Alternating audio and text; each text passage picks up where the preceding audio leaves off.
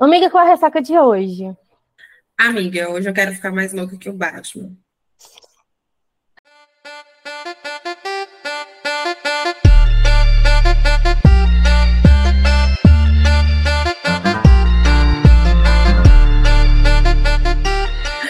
Oi, eu sou a Manuela Estevão. Oi, eu sou a Ana Alves e esse é o seu Ressaca Literária, o podcast. Antes, até da Manu assim, falar, se empolgar, é, eu quero dizer que eu tô aqui tentando fingir que tá tudo bem, né?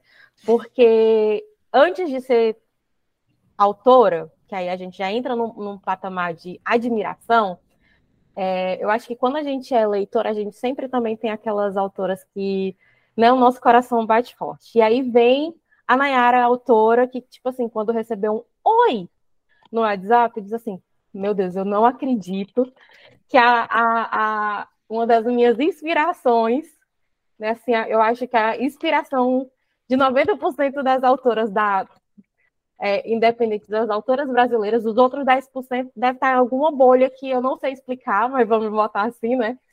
É, tá aqui diante da gente hoje. E assim, Nana, eu tô tão feliz. Eu tô tão feliz de você estar aqui com a gente, de poder ter a honra de falar da sua obra, de falar um pouquinho da sua história. Né? Como eu tinha dito, eu espero de verdade assim que você se divirta, porque só em estar aqui é como se eu tivesse realizando, é assim, é uma realização profissional du, duplamente. Então, assim, muito obrigada por ter vindo, por estar aqui. É, a gente ri um pouquinho dessa, desse casal que ao mesmo tempo é tão intenso, mas é tão quebrado, né? Tão assim, precisa de tanto carinho e ao mesmo tempo que faz tanta gente rir, seja com um adolescente que não foi mimado, né, que só estava procurando carinho, estava fazendo coisas de adolescente, ou com uma tininha maluca que você já sabe que eu sou muito fã dela, mas assim, de verdade, muito obrigada, seja muito bem-vinda, esse é o Ressaca Literária. Eu reitero todas as palavras da Nai, eu gosto muito, acho que um dos meus primeiros livros nacionais foi seu, e é, é, muito gratificante ter você aqui. Acho que esse é um episódio muito especial, tanto para mim quanto para a Nai, porque nós gostamos muito de você é, e realmente poder falar sobre tudo, né? Sobre você, sobre as suas obras e seu processo de escrita, porque estamos muito curiosos. Eu tenho várias perguntas para fazer. Então, é, é muito, muito gratificante. Eu estou realmente muito grata e, e, honrada por poder te entrevistar hoje. É isso, de verdade. Bom, como vocês já viram aqui, eu sempre tento fazer um suspense, mas não dá, né? Hoje estamos com Nana Pavoli, eu acho que é esse, como, como se fala, o sobrenome dela. E Vamos falar aí, como vocês viram no título, de seduzida, porém, contudo, entretanto, não vamos nos ater só a isso. Eu quero saber de muitas coisas, mas principalmente sobre essa série, né, que ganhou tantos corações, tem ganhado tantos corações, e isso é muito, muito incrível.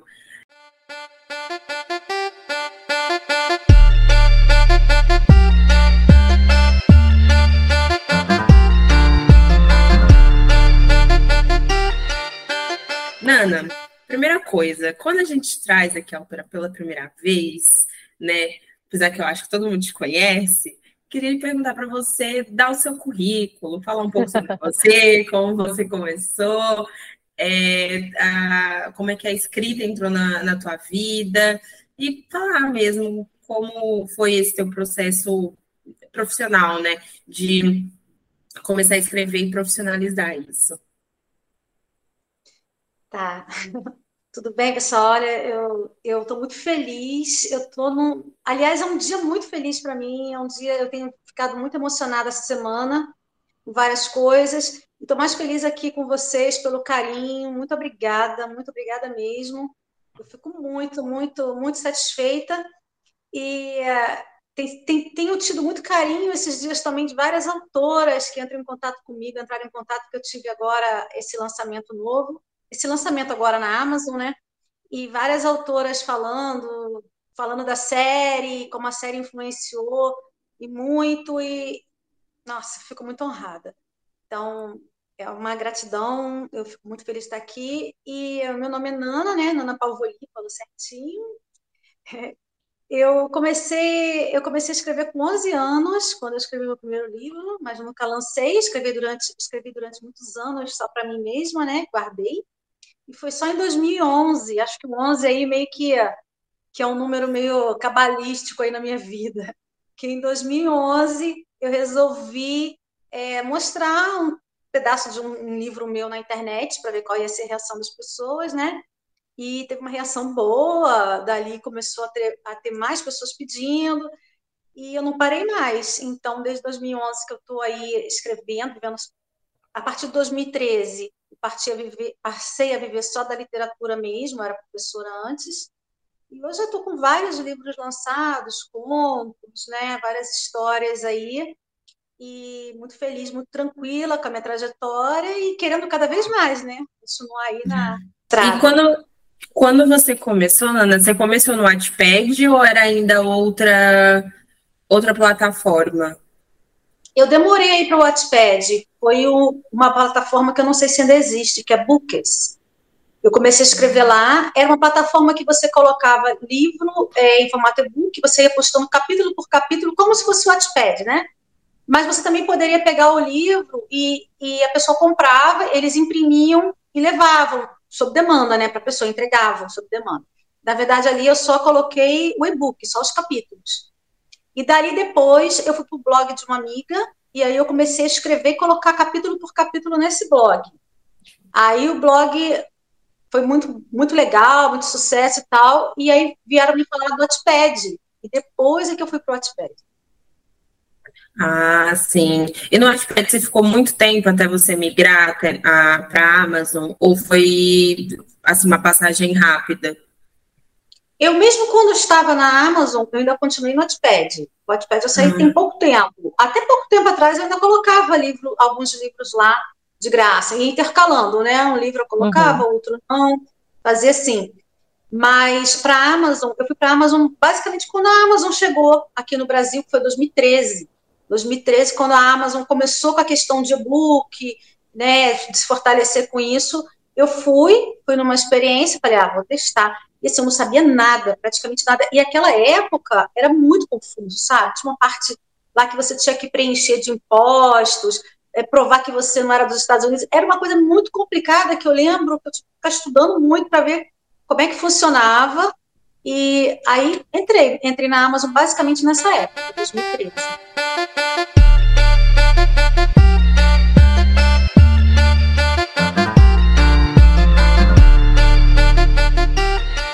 Nada, a gente está muito feliz aqui, falamos um pouquinho de você e hoje, né, a gente sabe que você é uma das maiores e, assim, de escrita mesmo, a sua escrita tem um poder muito grande. Eu falei até para a Naya, não lembro se quando eu conheci a Naya, ela já tinha lido alguma coisa sua, mas eu lembro que quando a gente se conheceu, a gente estava em um grupo e foi logo no lançamento de um livro que tinha um, o famoso Golden Shower, se eu não me engano.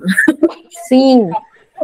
e eu lembro que estava todo mundo enlouquecido e eu ainda estava presa no amor e ódio. Ah, eu quero muito falar só um pouquinho de, dos dois, porque são meus xodós. Eu amo.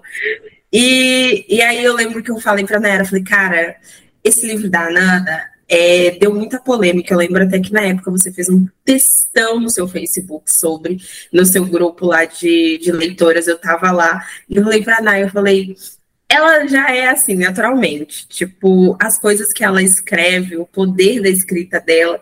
Então, eu, eu e a Nayara nos conhecemos né, né, nessa época aí. E eu falei pra Nay, cara, a Nana é uma da, das melhores, assim, que tem. E aí, falando só um pouquinho de amor e ódio, sei que o, a, o episódio é sobre outro livro, mas é porque eu sou muito fã. Eu queria te falar assim, como veio a, a história de amor e ódio para você e como foi naquela época receber aquele tanto de crítica que, que você recebeu, assim, porque eu lembro que tinham leitoras indo para um lado completamente tendencioso, que não era, e você reforçou isso no seu texto na época, dizendo que aquilo ali era uma história fictícia, mas como foi para você escrever, né? Porque é um livro pesado, e receber essas críticas é, diante de tudo que estava acontecendo ali na, na época. Tá. É engraçado que ódio, né? Ódio, essa duologia, né? Amor e ódio. Eu, como eu falei que eu, eu escrevo desde os 11 anos, muito texto eu escrevi e guardei, né? Muitos manuscritos até, que eu tenho até hoje guardados, ficavam lá. Eu tenho duas caixas grandes, assim, com cadernos, folhas, coisas desse período todo que eu vim escrevendo. Vocês imaginam, né? De 11, tô com 40, 48 anos, né? Então, assim, é muita, é bastante coisa guardada. E ódio foi uma dessas coisas, um desses textos que eu fiz, que veio na minha cabeça a história, e eu fiz, eu rabisquei e comecei a escrever alguns capítulos, mas ficou lá guardado. E aí eu tenho uma leitora na net, a Jaque, que ela falou assim para mim, falou assim, olha, Nana, eu sonhei com você, e sonhei que você entrava num quarto e tinha muito, muito texto nesse quarto, muito papel, muito caderno, e você começava a puxar algumas coisas e caíam até umas traças, assim, eu sei que eram coisas antigas. E você pegava e você falava assim, não, esse aqui, esse aqui é interessante, isso aqui é importante. Eu vou escrever esse aqui. É engraçado. Aí ela me falou, ela falou assim, Nana, eu não quero me meter, mas dá uma olhada lá, que eu acho que se você mexer, você vai sentir alguma coisa lá nos teus textos antigos, porque esse sonho foi muito real. É, tá bom. Naquela época, eu terminando um livro, naquela confusão, não fiz, né? Mas quando deu uma acalmada, eu fui lá mexer naquelas coisas. Sou canceriana, né? É terrível. É terrível quando eu vou mexer em qualquer coisa, porque eu sento, aí eu vou olhar a foto, eu vou ler, eu passo o dia inteiro naquilo ali, né? Aí eu falei, não, agora eu vou sentar, vai ser o dia de recordação. E fui pegando, e gente, foi impressionante, porque quando eu peguei esse texto que eu olhei, e o nome do personagem nem era Tomás, era outro nome lá que eu tinha inventado na época, e eu falei assim, nossa, eu tenho que escrever esse livro. Como é que eu esqueci esse livro aqui? Como é que eu esqueci essa... Falei, vou ter que escrever agora. E aí eu falei para ela, né? Eu falei, Jaque, aconteceu igual o sonho, eu vou ter que escrever. E, gente, assim, me consumiu, né? Acabou virando, virou mais um livro, foram dois livros. Foi muito importante. E, e a questão da escrita e da. A nossa escrita, a gente, enquanto escritor, qualquer escritor, a gente pensa uma coisa, né? A gente coloca aquilo no papel, a gente sente uma coisa, só que as pessoas vão interpretar cada uma a sua maneira, com a sua visão de vida, com a sua experiência, o modo que a pessoa enxerga as coisas. Então é muito normal, eu já estou acostumada com isso. Às vezes eu quero, no caso do ódio, era um alerta aquele livro. Em momento algum, eu tentei colocar ali aquilo que é errado como uma coisa certa ou uma coisa para valorizar aquilo. Pelo contrário, era uma coisa ruim, acabou afetando a vida dele, né? Afetou a vida dos personagens, trouxe uma, uma coisa pesada que é a vingança, que é o ódio, mas servia como alerta contra aquilo, né? E eu me surpreendi quando eu vi pessoas interpretando de uma maneira diferente, né? Inclusive falaram assim para mim, Nana, você escreveu Dark. Eu, eu nunca assim me intitulei como autora de Dark, eu sou autora de romance, romance erótico, e falou assim, a DAC, e foram assim vários assuntos que vieram, né, que me surpreenderam, e quando eu faço um texto, quando eu falo, é para tentar alertar as pessoas que não é, não é aquilo. Alguém pode ter interpretado daquela maneira, mas não é aquilo. Então, às vezes, por exemplo, eu vou ver uma, avalia, uma avaliação lá na Amazon, e eu falo assim, não é possível que a pessoa lê o mesmo texto que eu escrevi, porque mas, gente, é super normal. Uma vez eu lembro, na época fazer prova para a faculdade, né? A gente pegou um texto que agora eu não vou, não vou recordar o nome do autor. É um texto de um poeta brasileiro, assim, mas não estou lembrando agora.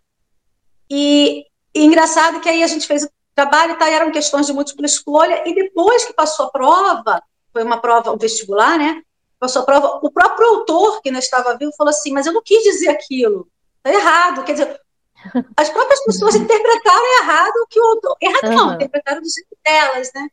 Então é assim, é normal. Foi uma história. Como, como é uma história que tem polêmica, é uma história que tem um assunto forte. Então, quanto mais polêmico, mais, mais debate tem, mais interpretações tem. Quando é uma coisa mais tranquila, mais leve, mais certinha, fica mais linear, né? Quando você trabalha com defeitos, com problemas, com polêmicas, aí dá essa alteração, mas é exatamente o que eu gosto, né? Eu já eu sou bem tranquila sobre isso, assim, eu já sei, já gosto e, e entendo também que acontece, é normal. Principalmente no, na questão de, de ódio e amor, tem muito isso porque é um tema que envolve criança, é, é tudo um, um, um, tema sensível mesmo, e acredito que isso mexa realmente com, com a vivência de cada um, porque a gente vive falando isso aqui, né, Nai? Quando a gente lê o mesmo livro, mas a gente tem vivências diferentes, posições diferentes, criação diferente, então a forma que a gente vai encarar aquele texto é interpretação, é, é de cada um, cada um está vivendo o momento e realmente é, é assim, muito particular. A leitura é uma coisa muito particular de como você vai encarar cada, cada linha ali do, do livro. Verdade. Quando eu, a gente leu junto Rio em Chamas, e eu lembro que eu, eu lembro nitidamente de eu fazer esse comentário com o Manu, que a sua escrita era muito característica. Então, ao mesmo tempo que a gente está lendo ali uma história fictícia, ela é contada de uma maneira tão real. E, e eu falo até mesmo, não apenas da, da forma com que está ali a narrativa, mas o que acontece, né, até mesmo ali, a, no caso de Rio em Chamas especificamente, a regionalidade, os usos e costumes e tal, é, é tão real que eu poderia ser a minha história, a história de um primo e tal. E na época que eu li, eu acho que para mim ficou ainda mais forte, porque eu tenho uma parte da minha família, é, os, o, o, pai da minha mãe, que eu não tive muito contato com ele, moram todos em Belém. E justamente no momento que eu estava lendo, apareceu um tio, assim, distante da minha mãe, e veio para casa da minha mãe. Então, o jeito que eu lia, parecia que eu estava ouvindo ele falar e, e, as coisas que ele contava e tal. E depois minha mãe foi para lá e minha mãe me contando, aí eu as coisas que ela ia contando, eu já ia identificando, porque já não era tão. Assim, é, eu já conhecia, né, por conta do livro, a questão dos costumes, algumas coisas, e a minha mãe brincando por conta da, das lendas, é, é, Matita Pereira e não sei o que, coisas que a gente só ia ver nas historinhas de escola, e, e, enfim, olha lá. E aí, agora, quando eu chego aqui, né, venho seduzida, eu tive a mesma sedução, a mesma sedução, a mesma sensação. É uma história fictícia, mas a forma ali que é contado, não só a ambientação, né, o interior, mas o, o a forma dos sentimentos do, do Mika, até mesmo a forma quando atuali nos povos que são narrados pelo Mário, é, é, a brutalidade e a intensidade de cada sentimento, sabe? Nas escolhas de decisão, eu consigo ver assim, meu Deus, aqui está a característica da escrita da Nana. Porque ao mesmo tempo, é, eu não vou dizer simples, mas é o meu dia a dia, sabe? Tá aqui como de, não tem não tem esse negócio um floreio, uma romantização. Tipo, o Mikael tem atitudes erradas e acabou, se tá errado. E ele mesmo dito, tá errado. Mas ao mesmo tempo que ele para, ele fica ali olhando na frente da escola. Nossa, e fica ali com saudade daquilo ali, tipo, não é humanizar o bandido, mas as pessoas, por mais ruins que elas sejam, têm aquele fio, né, de, de, de verdade, tem aquele fio que traz ela ali e ver, eu acho que se fosse para dizer assim, descreva a escrita da Nana, assim, a verdade. Porque há uma verdade ali, tipo, real, do nosso dia a dia, assim, da vida real, sem floreio, sem romantização, que eu fico encantada. E ontem, já folheando, né? Porque a gente está gravando esse, esse episódio hoje. Mas, tipo assim, ontem Nana, tipo, pegou todo mundo de surpresa. Eu tava programado para hoje. Eu tava no médico, as meninas começaram a gritar no grupo de WhatsApp. Nayara, corre aqui que o cavalo saiu.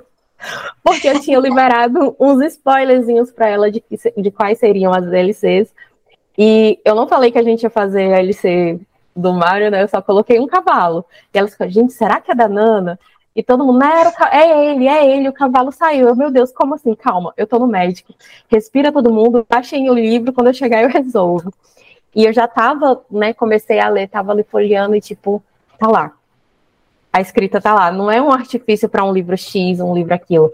É a Nana, sabe? É tipo, a característica. E é muito bom a gente, como leitor, é, ver que a gente pega, porque Rio em Chamas é um livro de 2020, se eu não me engano. E aí a gente pega uma escrita de hoje, a gente consegue ver evolução, né? Porque cada livro que a gente escreve há uma, uma, uma evolução, só que eu consigo ver você, sabe? as suas características, né, o seu jeito ali. É, é, não vou nem dizer assim o seu vocabulário, porque não é, porque a gente em Rio a gente chama, a gente está numa região do país, aqui a gente está em outra, e você, tipo, dança lindamente, você baila lindamente nisso, sabe? Então, para mim, como leitora, identificar isso e ter, conseguir ver essa qualidade, sempre assim, é muito satisfatório. E até mesmo para mim, como autora, que, tipo, é isso que eu quero fazer, sabe? É encantar desse jeito e, e contar uma história, tipo assim, eu não preciso fazer muitos rodeios. O Mika, ele, a todo momento, ele não dá volta. Ele não dá, assim, um ponto sem nó. Tudo que ele faz, quando a gente, a gente vê, tipo assim, não, não é possível que ele tomou essa atitude. Mas tem um porquê, e não é aquele negócio que fica aqui enrolando, enrolando. Ele, tá, eu fiz porque ou era ele ou era eu, tá errado, tá me doendo, mas tipo, o que tá feito, tá, tá feito, feito. vamos lá. Né? Então, é, é, é, principalmente quando ele conta a, o que ele fez fora depois que ele saiu de lá, né? Tipo assim, qual foi o, o que, que ele fez no, nos 15 anos off dele da cidade, ele fala: foi errado, mas para me salvar eu precisei passar por esse errado. E, e assim, por isso que uma das, das já tinha até falando assim, uma das partes que eu mais gosto do livro é todos os diálogos que ele tem com o Kaká. Porque embora eles não saibam é, o grau de parentesco que eles têm, eles têm uma troca muito grande. E não que assim, que o, o Mikali se acha o, o maioral, o mais velho, que tá ali, que tem que dar conselho. Não, ele ainda é um jovem que age, que age com a cabeça, né, com a idade que ele tem, mas ele é tão consciente de tudo que ele já fez e, e até onde ele chegou, que, pô, ele é só um garoto, né? Então, ao mesmo tempo que eles conversam de igual para igual, ele, ele conversa também dando aquele aquela responsabilidade, né? Aquele cuidado, tipo assim, todos os diálogos deles, todos.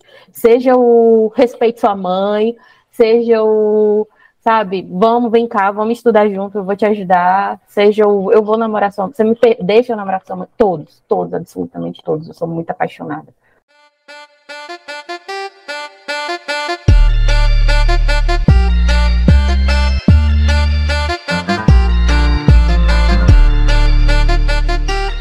Bom, é, vamos então falar sobre Seduzida. Né? Seduzida está aí, é um dos livros da série Segredos, e eu fiquei encantada por, por poder ler e, e compartilhar um pouquinho sobre essa história de, dos irmãos e, e do pai ali, que Ai, não vou mentir, eu tenho um certo ranço. Então, eu até falei para a Naira quando eu terminei, eu falei, eu não vejo sentido de ter um livro dele. Não acho, não sei. Não vou eu, perdoar ele. É, fiquei pensando, falei, ai, será que é necessário? Eu não sei. E, e aí, aqui a gente tem a história da Valentina com o Mikael, que na verdade a gente pode chamar de Mikael, o jeito que ele gosta de ser chamado. E é um casal, assim, meio improvável. Então a gente começa a história alguns anos antes, né? 15 anos antes, e a gente tem um povo ali muito acalorado de uma situação que acontece em uma noite. E a gente tem esses dois protagonistas no meio dessa situação. Acontece, eles ficam juntos por uma noite, o Mika some, porque na mesma noite acontece uma coisa muito grave na, na fazenda do, do pai dele. E ele some por 15 anos, passam-se esse, esse, tempo. A Valentina mora ainda na mesma cidade, mas a gente descobre que ela saiu, passou um tempinho fora, depois voltou, voltou viúva. E é, o, o Mika, a gente vai descobrindo ao longo da história o que, que aconteceu com ele, mas ele vai contando também é, todos os percalços que ele passou para poder chegar ali, e aí a gente entende que ele voltou para poder ajudar a família, que está passando por um perrengue, e depois ele vai voltar para o Rio de Janeiro, que é onde ele acha que tem a, a vida dele. Onde é o lar dele. Onde é o lar dele, né? E aí a gente tem esses dois personagens juntos de novo. E a gente não entende, quer dizer, ele não entende, né? O porquê que a Valentina é tão reativa. Ele, ele, eu acho que o, o começo ali de ver uma menina que na época que eles estavam juntos era tão diferente do que está hoje em dia, eu acho que o desafio dela repelindo ele a todo momento foi crescendo nele do tipo assim, não, tem alguma coisa aqui. E, e então esse é um enredo de, de seduzida, né? Bom, para começar a falar sobre o livro, Nana, eu queria te, te perguntar assim, porque Seduzida está entre o, os livros, né? Não é o primeiro. É o terceiro livro da série. É o terceiro livro da série.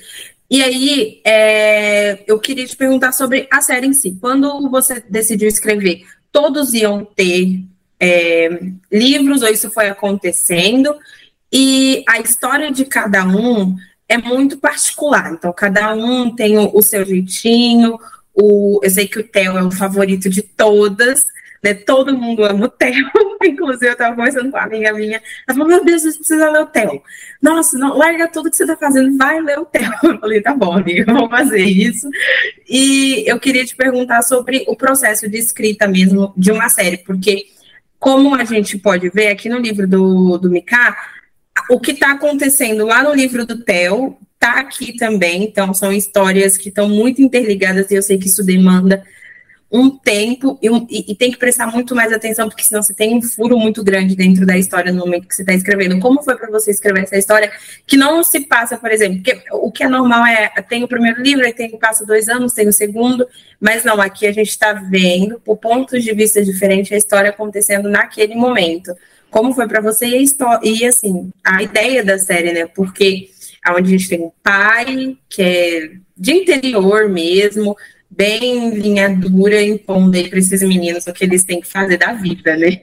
Eu, eu vou falar aqui, explicar mais ou menos como é que foi essa questão de ter montado né, a série. Mas só antes, rapidinho, que a, o que a Night tinha falado lá de Rio em Chamas, né? Que ela falou que veio parente e tal. E eu só queria falar, porque Rio em Chamas foi uma coisa bem regional, né? E eu fiz muito em homenagem ao meu marido, que meu marido é paraense. E eu fui para lá, né, para o Pará, e, e, assim, eu acho que se eu fosse para o Pará, conhecer o Pará, e não fosse casada com um paraense, eu ia ficar muito na questão de Belém só, né? Mas assim, como ele tem muitos parentes no interior, eu fiz muita coisa que aparece no livro. Eu andei no meio da floresta, eu andei, andei de casquinho, que é o, é o barquinho que eles têm lá no meio do rio, né? Então, muitas daquelas experiências, dancei ali, pisei naquele, naquela, naquela terra molhada, úmida, porque a maré sobe, depois a maré desce, uhum. e tanta coisa ali, né, regional. Então, assim, foi uma experiência super interessante, e eu coloco algumas pessoas reais ali, pessoas, coisas que eu vi, histórias na beira do rio e tal. Então, assim, é uma coisa que eu adorei, e, e teve a questão do fetiche, que vocês falaram também, que algumas pessoas estranharam, né? Mas lembrando Sim. que o nome da série é série Fetiches, fetiche. Então, são cada livro dessa série tem um fetiche diferente, né? E esse aí foi desse.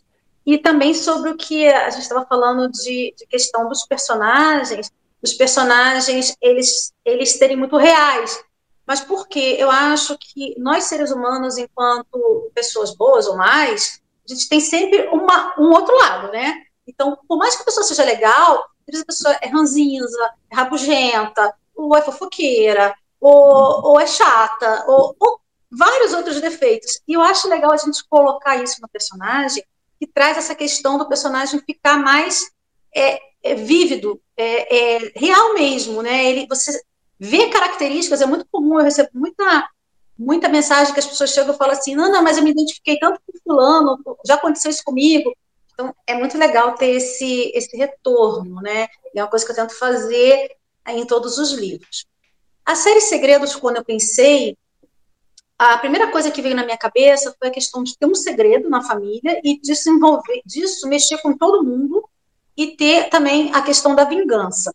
Então eu montei ali na minha cabeça a história das duas famílias, né, da família Amaro e da família Falcão, e como é que isso ia interligar. E aí, claro, vieram os pais, né, Alice e o Mário na minha cabeça, e aí eu pensei, bom, o que, que eu vou abordar aqui? A questão dos filhos e são cinco filhos homens, né, e uma menina adotiva. Então, aí, o que, que eu fiz nessa, nessa parte? Eu comecei a montar tudo. Bom, mais velho é o Theo, e ele é assim, tal, tal, tal. Depois é o, o, o Pedro, o Heitor, e assim foi, fui montando tudo. Como é que vai ser o livro? Então, eu organizei tudo primeiro, porque como é uma série, a gente não pode realmente deixar É, eu já, já li, por exemplo, um livro que no livro, no começo do livro, a menina tem olho castanho, no final do livro ela tem olho verde. Então, é muito chato. Assim, só uma comparação boba, mas é muito chato quando você acompanha uma coisa e daqui a pouco aquela coisa muda. Então, a gente tem que ter uma organização para isso não acontecer. E a, e a série, o, Mi, o Mika, ele volta para a cidade exatamente pelos problemas que a família dele está enfrentando. Então, esses problemas foram abordados nos livros anteriores, que é o livro do Theo, Ferida e Duplamente Ferida. Então, não dava para fazer um espaço de tempo ali, tinha que ser dentro da história. Então, ele já aparece na história do Theo, no, em Duplamente Ferida, né? Ele já aparece em Ferida chegando no final do livro. Ele já tem uma, umas pontuações dele em Duplamente Ferida. E quando vem seduzida, começa realmente a história. Ele tinha, eu tinha dois problemas com Seduzida na época que eu fui escrever. Porque eu sabia que o livro tinha que ser um livro um pouco mais leve, mais engraçado, pela característica dele, que ele é um personagem muito louco, né? O Mickey ele é louco e assim muito muito sincero nas emoções, nas atitudes dele. Então eu falei, não, ele tem que seguir esse ritmo. E eu vinha de um Theo que é totalmente contrário. Ela é uma pessoa muito centrada, muito séria, muito, muito rígida, né? Tá. Aí também tinha uma questão de um drama familiar que ele ia viver ali. Então eu teria que intercalar a questão do drama com a questão do romance, né, da paixão, mas também essa questão mais leve. E aí foi um período complicado na minha vida, porque foi um período que eu me separei, que eu mudei de casa, que eu estava naquele estresse emocional e eu falei assim, meu Deus do céu, como é que eu vou escrever um personagem leve, brincalhão e, e né, nesse estresse que eu tô agora, né? Então, por incrível que pareça, eu escrevi mais ou menos umas 200 páginas para parar e falar assim, tá uma porcaria, tá horrível, isso não não tá funcionando. Aí eu falei, peraí, calma, vou respirar. E aí eu comecei a pensar é, é, o que, que levou tudo aquilo a acontecer, né? A história dele, do Mika com a Valentina. Então, aí eu falei, bom, foi determinado assunto que acontece ali entre eles enquanto eles são jovens. E não tinha aquele prólogo no livro. Falei, não, o que, que acontece? Eu vou colocar um prólogo, e nesse prólogo eu vou, vou mostrar, eu não vou contar como foi, eu vou mostrar como foi. Gente, e assim foi a melhor coisa que eu fiz. Quando eu fiz isso, despertou de uma maneira que eu fui lá e comecei a acertar o texto todo, modificar, mexi em tudo, e ele ficou exatamente como eu queria. Assim, eu morria de rir, tinha hora que eu parava, meu filho, meu filho diz que eu sou meio doida, porque meu filho passava, então tinha hora que eu estava morrendo de rir, e tinha hora que ele passava e eu estava chorando lá sozinha, sabe, com o Mário e o Mica lá, e eu chorando, e assim, uma loucura mesmo, assim, eu me joguei de cabeça, eu, eu ria muito com as coisas que ele falava para Valentina, de repente, né, ela não estava esperando, ela está tratando de negócios, ele vem com uma sacanagem lá, e ele falava, e sabe, e ao mesmo tempo, a Tininha, a Tininha no meio ali. Deusa. Deusa. Tava a Tininha. A Tininha ainda, ainda apareceu o Elvis Presley da Silva também na história. Nossa, Ai, isso foi uma sacada muito boa. A Tininha, ela já aparece no livro do Joaquim, que na verdade foi o primeiro livro que eu escrevi que foi proibida. Porque o sonho dela era casar com o Falcão. Então ela já, ali eu já morria de rir com ela. Mas no livro do Mika, do Mika ela, ela, gente, ela, ela surtou, né? E ela fez toda a diferença ali naquela história. E ele já era também sacana, então ele entrou com ela na, na brincadeira. Quer dizer, pronto, não deu certo. Né? Meu Deus, quando ela olhou para pra... Quando ela olhou pro pau dele, eu acho que ela, meu Deus, o árvore de Natal já vem até com enfeite do Papai Noel. Melhor, melhor criatura. Assim. Não, e, e eu, eu morri de rir nessa cena com a sagacidade dele. Ele falou, mano, eu vou juntar o útil ao agradável aqui, né? Eu vou tirar o Elvis do meu caminho. Vou colocar essa doida aqui para fazer o, o que eu quero. Mas na cena dele falando, não, cara, mas pensa comigo. Presley é uma ave. Que... E ele, o pensamento dele. o ele pensamento. águia com falcão, né? Com Elvis Presley. O importante é que voa. Não, é, é, e assim, essa leveza que você queria realmente existe. Quando a gente descobre que, na verdade, é, é o que na verdade não é um, um, grande segredo, porque depois do prólogo, você meio que já sabe o, o, o que, que, é, né? Então, quando é, eu vi a cena dos dois se envolvendo ali, que é a cena que tem a reunião, ele tá morrendo de ciúmes, ele pega ela e fala: Não, chega, acabou. É hoje, e de hoje não passa. E aí eu acho que quando tem aquela cena, eu, eu óbvio, hot, assim, tirar o fôlego, mas acabou e eu fiquei pensando, meu Deus, Valentina, você tá muito ferrada, amiga. Sinto muito, não sei como é que você vai fazer, mas assim, e agora? Porque é, é, é uma imersão mesmo. Eu li o livro em um dia, então eu peguei um domingo, falei, vou ler tudo de uma vez só. E eu mandava uns áudios para a Nayara e falava, mano, isso não tá acontecendo. Meu Deus do céu. Eu ficava completamente atordoada, porque é isso, a sua escrita passa uma veracidade muito grande. Hein? Eu, eu acabo entrando, acredito que isso tenha acontecido com a maioria das leitoras, que é você acaba, fica ali naquele mundo e, e, você quer saber mais de todo mundo. E tem essa questão que é engraçada, porque não é um drama, né? Porque um livro dramático, você lê de uma vez só, te pesa muito. Então, ele é muito. Tem o drama, mas ele tem a comédia. E o Mika é naturalmente engraçado. Então, como você falou, eles estavam lá falando de negócio nada, eles falaram, ah, mas e suspeito? E eu ficava tipo, gente, aleatório. O que está acontecendo? Então, assim, realmente é, é essa leveza que você quis existiu. Porque eu me diverti muito lendo, ao mesmo tempo que eu chorei também. E aí, quando veio o POV do pai pela primeira vez, eu fiquei assim. Então, eu tava, eu lembro até que eu coloquei, já era de noite, assim, eu coloquei a Alexa para ler e fui fazer umas coisas no computador. Eu mandei um áudio para a Nayara, falei, parei. Voltei a ler mesmo, porque eu tava na frente do computador parada assim, ou prestando atenção, porque eu não ia conseguir me concentrar. E a Nayara falou: não dá, esse livro você tem que ler mesmo. E sem dúvida, ela disse assim: cara, não tem 20 minutos. Não, ela, tipo, já mandou um áudio. Nossa, mas o Mário, ele só precisava de alguém que conversasse. Eu, tá, mano, ela não tem 20 minutos que teu áudio foi tipo assim: eu vou matar aquele homem! Por que, ele fez isso com o meu menino? Agora você quer conversar com ele, quer pagar terapia do homem? Nossa, mas terapia é muita terapia, né? Que aquele homem precisa. Gente do céu. E aí, é, falando um pouco do, do Mário, não vamos falar tanto dele, mas assim, a tua ideia mesmo na, de colocar ele na história, colocar esse, esse povo dele, acredito que tenha sido também para puxar que o próximo é o livro dele, mas a tua intenção ali de mostrar era realmente. Porque o primeiro POV que ele fala da Alice pela primeira vez e como tudo aconteceu, o que ele achava que era a história real, ele é um grande filho da puta, né? Então, essa foi a tua ideia de que as pessoas, a primeiro momento, ficassem.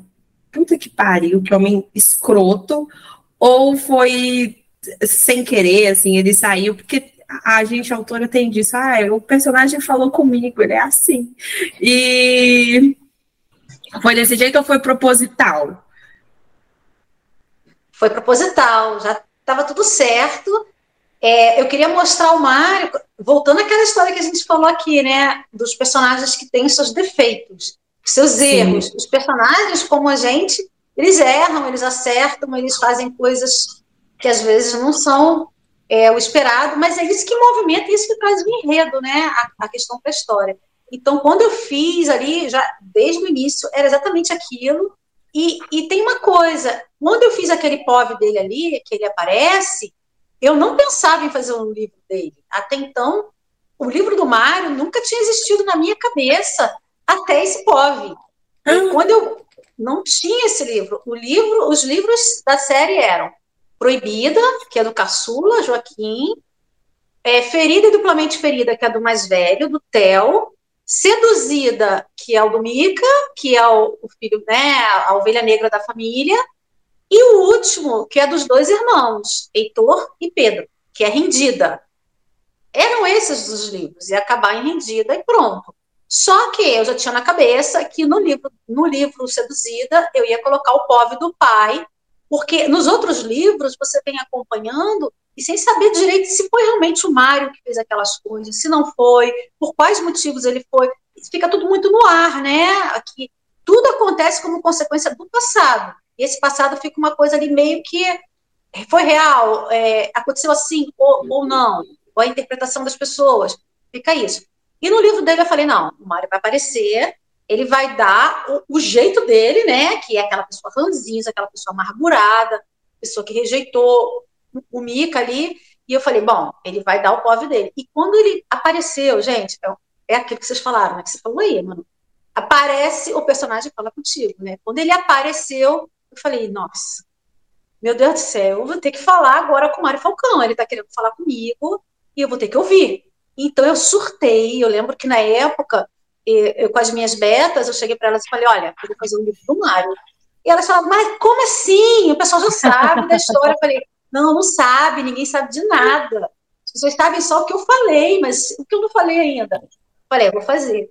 E aí, gente, e, e quando terminou o livro do Mika, do Mika eu, eu anunciei para as pessoas: falei, olha, gente, vem o livro do pai, vai ser o último, vai ser o sexto, e não vai ser, porque se vocês repararem, os livros todos eles têm um título parecido, feminino, né? Proibida, ferida, uhum. seduzida, rendida. E o livro do pai é totalmente contrário, é do meu jeito. Ou seja, ele faz as coisas do jeito dele. E assim, e assim foi. Quer dizer, eu ali, é, no momento que eu coloquei aquela, aquela participação do Mário, eu senti o Mário assim, falei, nossa, ele teve os motivos dele, sabe? Ele fez acreditando em alguma coisa ali muito forte. Falei, vai ter que sair.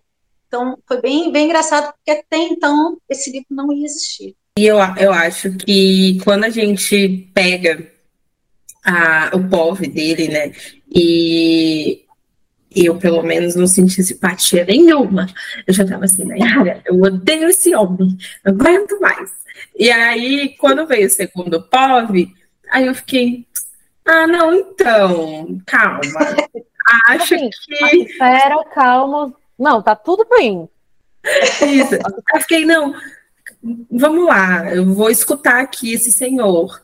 E, e aí eu, a gente entrou em um debate, eu e ela falando até sobre a Alice. Eu falei, será que ele amava? Aí eu não sei, mas será que essa mulher amava ele? Aí a gente começou a conversar. Eu já entrei por umas teorias muito loucas. Eu não eu já vou jogar a culpa, foi pra mulher do, do outro homem, porque, tipo assim, essa mulher tava falando a mentira. Porque ela, tipo assim, se ponha no lugar dela. Eu sei que eu, eu casei, mas eu sei que meu marido não amava essa mulher. Uhum. E aí, então, tipo, eu fiquei, a culpa é daquela mulher. É. Se for no lugar dela. Ela, tipo assim, casou com um homem sabendo que ele sempre amou outra pessoa. O, o, o fazendeiro, o marido da, da, da outra mulher, é todo bem sucedido, todo coisa. Uhum. Gente, colocar no lugar dessa mulher, essa mulher tem, tipo, não que isso seja um motivo, mas. Ou que Na cabeça dela. Né? Mas ela teria todos os motivos do mundo para despirocar. Sim. E um homem que, tipo assim, todo rústico, esse, né, que, assim, criação de interior, chega uma pessoa para dizer assim, a mulher tá te colocando galha. Se já tem o passado como teve, né? pelos spoilers que você. Eu nem sou muito fã de spoiler, mas cada coach que você ia soltando ali, eu fui lendo para tentar, né, tipo assim, pegar mais panos para passar para o Mário. Então, tipo assim, você vê pelos coaches que tem um outro lado da história de fato que a gente não não conhece. conhece. Então, assim, é um casamento é, arranjado, mas não foi um casamento. Ele não botou uma pistola ali na cabeça dela para ela permanecer. Eu acho que, inclusive, ali a, a, a luta da Alice, chega um certo tempo, a luta da Alice é o quê? Meu Deus, eu tô gostando de estar tá aqui, e agora? O que, que eu faço? Sim. Não foi isso que eu pedi a Deus, mas, tipo, eu tô amando isso aqui.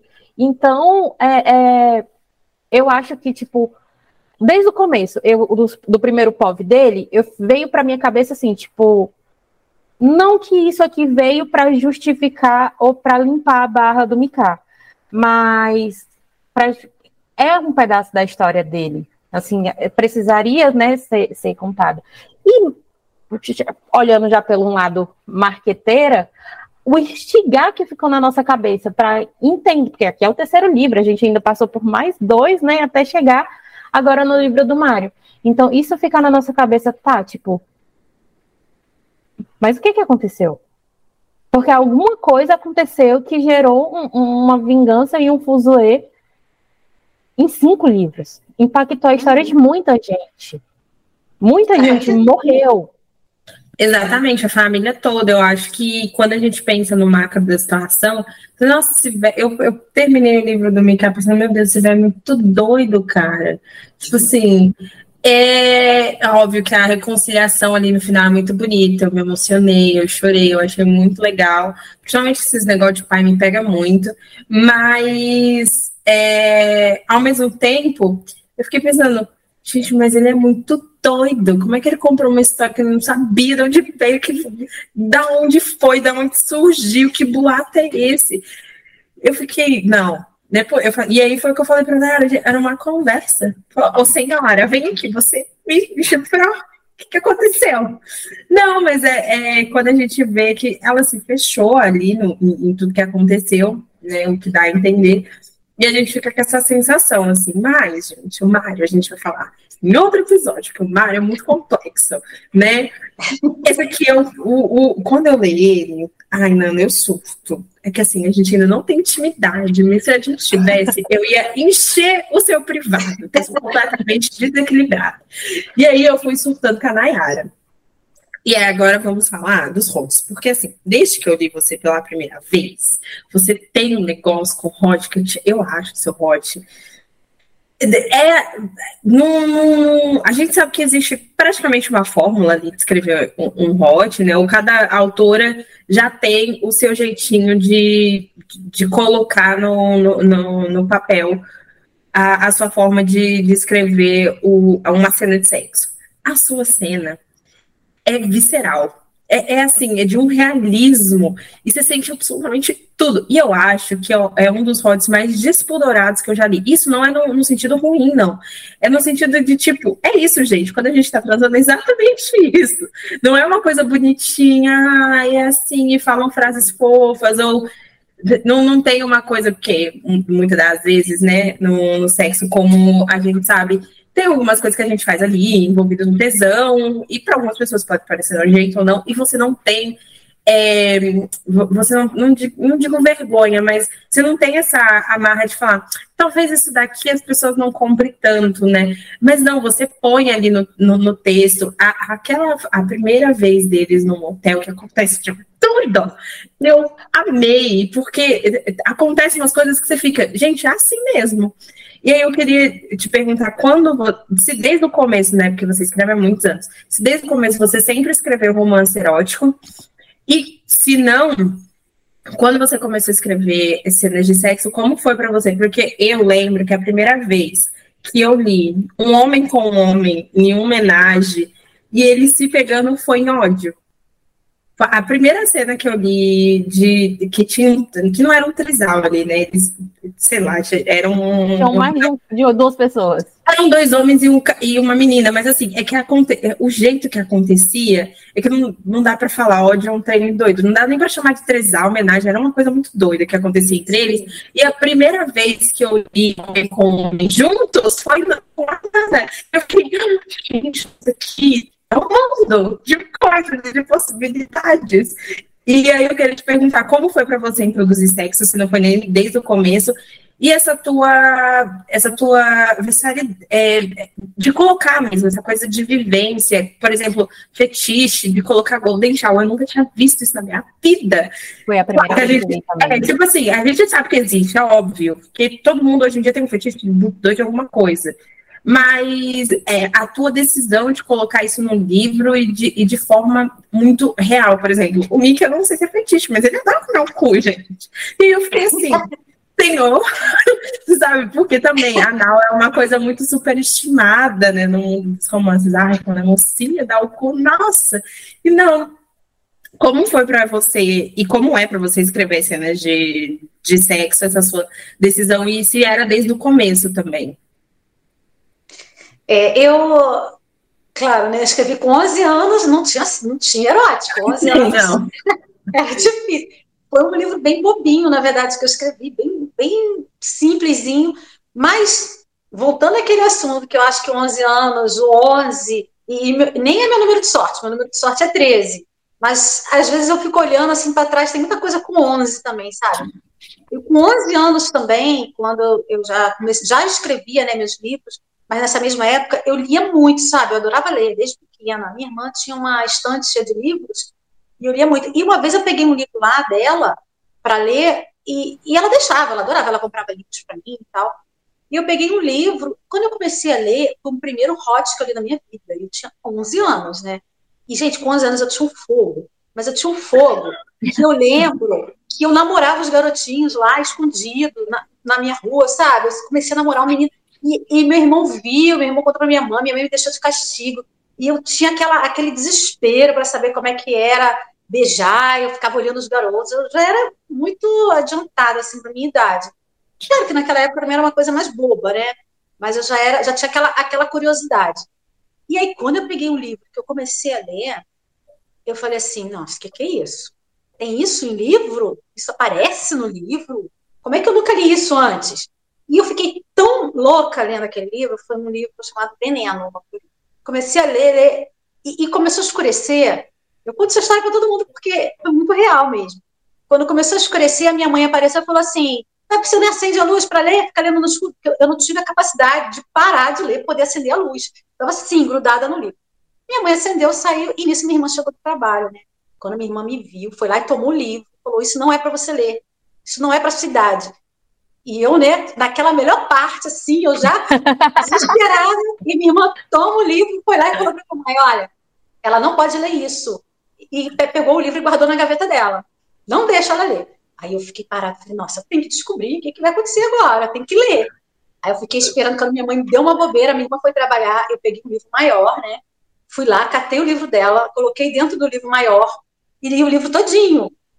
E quando eu li, eu falei assim, eu tenho que escrever isso. Eu tenho que criar uma cena assim. E aí, claro, não tinha ideia do que era, né? Do que era sexo, mas aí eu comecei com beijos, com as sensações, com coisas que eu sentia. Então foi uma coisa que me acompanhou muito na minha descoberta de sexualidade também. Nos beijos, nas primeiras é, paqueras, nos primeiros amassos. Então foi tudo, a minha escrita, ela foi acompanhando muito a parte da minha vivência, né? Até a parte que, que eu tive as minhas primeiras relações. E aí eu comecei a, a a colocar isso nos livros também. Então, é, e com o tempo, conforme eu fui colocando nos livros e fui vendo que gostava, falei, não, vai ficando legal, tô gostando. E eu comecei a deixar a imaginação fluir. E comecei a pensar exatamente nisso. Nós, seres humanos, temos diversos gostos, né, para tudo. Tem gente que gosta, eu vejo com o negócio do final de ano, tem gente que gosta de passas, tem gente que odeia passas, tem gente que ama verduras, tem gente que odeia, tem gente que. Sabe? Então cada um é um gosto, e no sexo é a mesma coisa. Então eu falei, nossa, meus personagens, eles vão gostar de coisas de, de acordo com, com a vivência deles, o modo que eles enxergam a vida. E eu nunca fui uma pessoa de ter preconceito ou de ter de falar assim, não, isso aqui pode, isso aqui não pode, isso aqui é politicamente correto, isso aqui não é. Eu tenho uma editora minha que lançou um livro meu, e a editora fala, falou uma coisa que achei muito legal. Ela falou assim para mim, Nana, você, você chega e você não abre a porta do quarto para mostrar a cena, você chuta a porta do quarto. Você já chega chutando para, né, vai ser isso aqui. E é escancarado. E eu acho bem legal isso. Já tive muitas críticas das pessoas falaram assim: ah, na hora lá ele fala um palavrão, ou faz isso, ou faz aquilo. Gente, tem cena que é mais romântica, mas tem cena que não é. Às vezes Sabe, imagina, vamos colocar aí seduzida, a parte do Elvis Presley com a Valentina, quando ele pergunta, posso introduzir meu membro umedecido na sua vagina, umedecida? Foi satisfatório para você? Você imagina se a gente escreve um hot dessa maneira? Quem vai querer ler? Você vai falar, como assim? As pessoas não transam assim, sabe? Então, eu não tenho nenhum pudor, eu, eu vou e falo mesmo, tenho que falar. Eu tenho uma cena, por exemplo, de, de Ferida, que é o livro anterior do Theo, que na época, esse livro do Theo, eu colocava ele capítulos no Notepad, né? E, e antes eu escrevia e mandava para Beta. E eu escrevi uma cena erótica dele, né? E mandei para minha Beta. E minha Beta falou assim, e, e, naquele dia mesmo eu teria que colocar o capítulo no Notepad. E minha Beta falou assim, pelo amor de Deus, não coloca esse capítulo, não faz isso. Isso aí é, é, é uma coisa horrível. Você não vai colocar, porque as garotas vão, vão falar muita coisa, não vão gostar. Aí eu falei, ah, tá bom, fui lá e botei a cena. E ela, ela surtou e ela, não, Fiz. Aí eu esperei, porque as garotas iam depois lá no grupo para desabafar. Né? Comentar, né? E, e, já veio logo um, até um apelido para ele, e é a cena até hoje que é mais falada do livro. Sabe, todo mundo fala dessa cena, se refere ao personagem por conta dessa cena. Então, olha só, se eu vou e falo assim, não, as pessoas não vão gostar, não, melhor me segurar aqui, isso aqui, eu não teria essa, esse impacto e, e esse retorno, né? Porque as pessoas falaram, não, é aquilo ali que chamou atenção, porque é uma coisa diferente. Então, eu acho assim, a gente está escrevendo, quando a gente tenta se amarrar muito, se prender muito, ou, ou, ah, porque isso desagrada, porque isso não pode, porque isso não sei o quê, acaba você perde a liberdade na hora da escrita, sabe? Então, eu, eu sou a favor daquilo. Você escreve, claro, de, dentro da tua consciência e preparada para as consequências. Porque vai ter gente que vai amar e vai ter gente que não vai gostar. Vai ter gente que vai te dar uma cinco estrelas e falar que foi a melhor uhum. cena e te vai falar, ah, essa cena foi horrível, odiei. Então, o risco é grande, mas eu acho que vale super a pena. Não, as suas cenas de, de sexo, para mim, são as melhores. Inclusive, eu tava comentando com a Thalissa isso, né, com a, com a escritora. Eu falei, Thali, eu acho. Ela ela falou, gente, o melhor hot do mercado é o da Nana. Não tem como. E, e assim, eu tava falando para ela, porque você vai sentindo umas coisas e, e vai sentindo tudo que a personagem tá sentindo. Eu falei pra Nayara, Falei, Nayara, eu vou parar, porque eu não tô conseguindo, eu sou uma pessoa solteira. A dá. gente veio, a Thalissa veio aqui, a gente tava gravando, eu acho que a gente passou umas meia hora só assim, cara, a Nana, não. Não, e até ficava assim, quem não tivesse pegado o contexto, que obviamente a gente cortou do episódio, né? Tudo que a gente falou, mas quem não pegasse o contexto ia até falar assim: gente, vocês estão com tesão na mulher, porque a gente, cara, o sexo com a Nana é muito bom. Não, a Nana. ninguém, ninguém faz como a Nana faz. Aí depois isso ficou estranho. Sim, Foi muito e, engraçado. É, é, muito, é, é, muito visceral mesmo. Essa questão de, da, das coisas não serem Claro, tem romances, é, tem cenas fofinhas, mas a maioria acontece como na vida real, né? Tipo, todo mundo é assim, gente. Apesar de ter variações do, do tipo, uma vez uma, acho que era uma leitora, veio falar, se eu não me engano, foi no grupo do Ressaca, falou: ai, gente, mas às vezes as personagens dizem umas coisas que ninguém diz. Aí eu fico assim, nossa, tudo que eu já li, eu já ouvi e já falei também, eu não sei, eu não sei com o que, que você tá Ninguém tem, né? É. Já dizia minha mãe, você não é todo mundo, você então... É todo mundo. Exatamente. Então, assim, é, essa coisa do, do teu hot mesmo é, é, é, muito bom. E a forma como você escreve, né? Vai. Porque é assim também. O teu hot é condizente com a tua escrita. Então, a gente já vai esperando aquele momento. É, por exemplo, quando a cena do, do hospital, que tá todo mundo ali, que aí o médico vai falando, vai falando, vai falando, e ele dá o ponto final. E ele fala, né? Quando ele, ele ouve toda a explicação e ele olha para ela e ele entende o que está acontecendo, e ele diz: Não, eu sou o pai. E aí.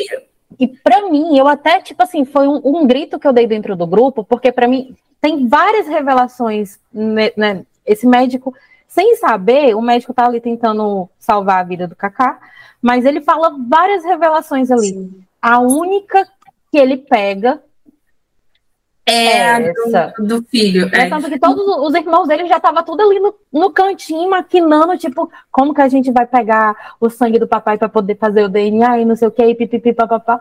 E ele tá aqui. Eu sou o pai. Sabe? Sim. Tipo, não importa.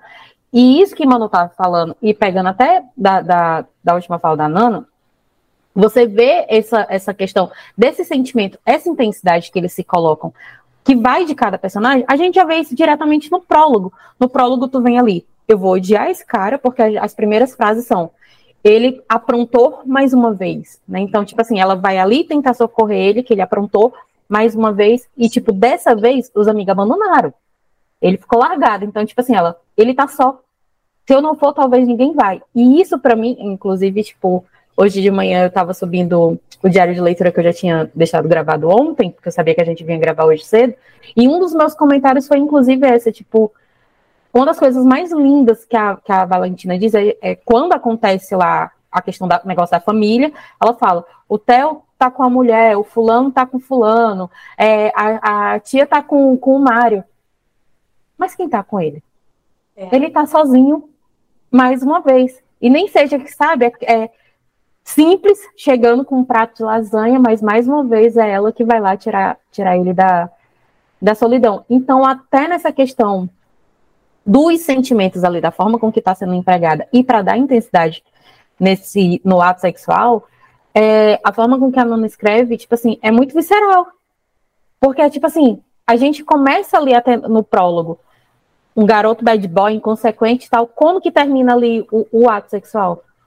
Valentino, o que foi isso? Amor. Mas eu não sei o que é isso, nunca ninguém me deu isso. Ah, chega, toda arrepiada, mas tipo, como a gente tem ali uma intensidade, uma chuva assim, e de repente amor. É, quando eu comecei, que tinha é, hot no prólogo, eu falei, Nayara, o que que tá acontecendo? Eu não tô entendendo. Aí ela, ela era assim, minha filha, isso é necessário, passa por isso. Porque eu comecei odiando ele, aí veio o, a cena do hot, eu fiquei, ah, mas ele deve ter seus motivos, né? Tadinho. Come bem. É, Aí depois vem a cena da padaria, que aí eu fiquei, ah, como é que te defende, gato? Fala é. pra mim. a padaria ele abusa, né? Não, ele, ele pega todos os planos que a gente deu, suja de novo, e eu fico assim, querido, o que, que aconteceu?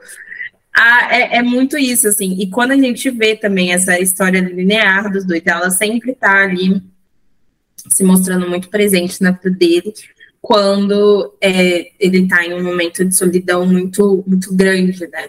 E eu acho que isso em decorrência também de muitos atos, né? Como você acabou de falar mesmo, tudo tem uma consequência. Então, a reação, todas as ações dele geraram reações que tiveram consequências e ele tem que lidar com, com tudo isso. Eu acho que no final das contas, né? O, o Mikael é o quebrado da história, a Valentina ela tem muitos, muitos problemas e, e de adolescência. Ai, a gente vê aquele tojo da mãe dela, que mulher insuportável. É. Nossa, aquela cena, Nana, não, juro. Eu, eu passei por ela falando, senhora, para de ser doida. É. Ela é insuportável. E aí você entende as ações da. Ali eu, eu consegui humanizar, entender todas as ações da, da Valentina, do porquê que ela no começo é tão altiva, né? Assim, de se achar muito melhor que todo mundo. E, e, e, às vezes até ter um, uma. Um, uma ação mesmo de, de ter uma, uma arrogância, né? E vergonha. E quando tá sozinha é tão envergonhada, né? Uhum. Tão insegura. Ela tinha, ela tinha questão da, do problema também de autoestima, né? Pela mãe, pelo que aconteceu ali com ela, como ela era na adolescência. Então, foi uma maneira que ela encontrou de, de se sentir segura, de evitar novos problemas, né? Ela ficou mais focada ali. Mas, quer dizer, tudo tem uma, uma explicação ali, naquela história, naquele contexto, para ela ficar daquela maneira. Sim, todas as ações dela são muito bem, é, digamos assim, justificadas, né? Cara, e vou te falar, aquela sensação dela de, tá, de perder o filho, todas as brigas dela com o Kaká me deixavam mal, assim, porque eu ficava, amiga, conta. Conta. Você vai acabar com, a, com a relação que você tem com seu filho. E é, essa questão de adolescente mesmo foi muito bem colocada. Acho que eu já posso falar até meus pontos positivos, assim. Teve vários, eu favoritei o livro é incrível. Mas para mim, a Nayara falou que foram os diálogos do Kaká com o Mika. Para mim, foram todas as cenas dela com como mãe. Porque eu, né, hoje no auge dos meus 28 anos, eu já eu fui uma adolescente extremamente rebelde. E fui rebelde pelos mesmos motivos do Kaká. Então eu entendo muito a gana deles de querer saber quem é o pai e a mãe esconde essa informação e, e ao mesmo tempo que ela tem medo de contar, ela está definhando a relação dela com o, o, filho ali, que piora cada vez mais. É, eu, é, eu posso até te perguntar é, como foi, porque eu sei que você tem filhos, né, adolescentes, e como foi para você escrever também, porque muitas das coisas que o Kaká faz é característico de adolescente. Não quer conversar com a mãe, dar beijo, ela falar, ah, porque se eu der um beijo nele, ele vai ficar irritado. Então, assim, isso é muito característico de qualquer adolescente no mundo, é assim. E, e se você, quando você escreveu, você viu muito disso também, assim, de ter criança em casa, porque eu fui ao pé de, de adolescente. E cada vez que eu li, eu ficava, gente, mas meu menino era exatamente desse jeito.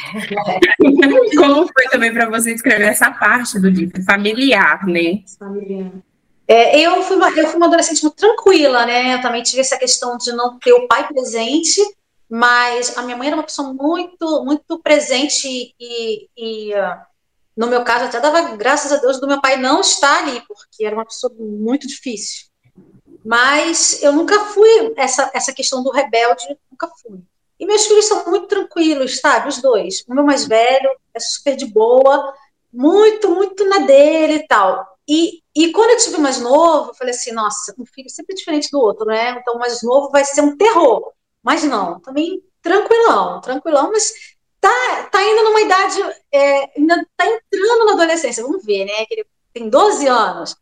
O meu mais velho agora está com 23. Então, mas o meu mais velho, essa questão do, do, beijo é muito engraçado, porque eu andava na rua com mão, de mão dada com eles, beijava toda hora, e chega uma parte na idade, dos 12 está ficando assim também, e já fica sem graça. A gente vai dar beijo, já vai saindo, vai. E eu falei, isso é muito normal, né? Eles, não sei se menina também é assim, mas menino é muito assim, né? Ai, mãe, pô, ai, com vergonha, sabe? Tudo fica com vergonha. Isso aí eu utilizei. E usei também um pouquinho da minha experiência como professora, que eu trabalhei muito tempo com adolescente, né? Então, eu via muito essa questão também dos rebeldes, de, aí quando a gente ia conversar com eles, a gente vê que às vezes tinha um fundo familiar ali, um problema familiar, sempre tinha alguma explicação. Então, eu usei um pouquinho dessa experiência para formar ali o, a, relação, né, e a, a rebeldia do Kaká.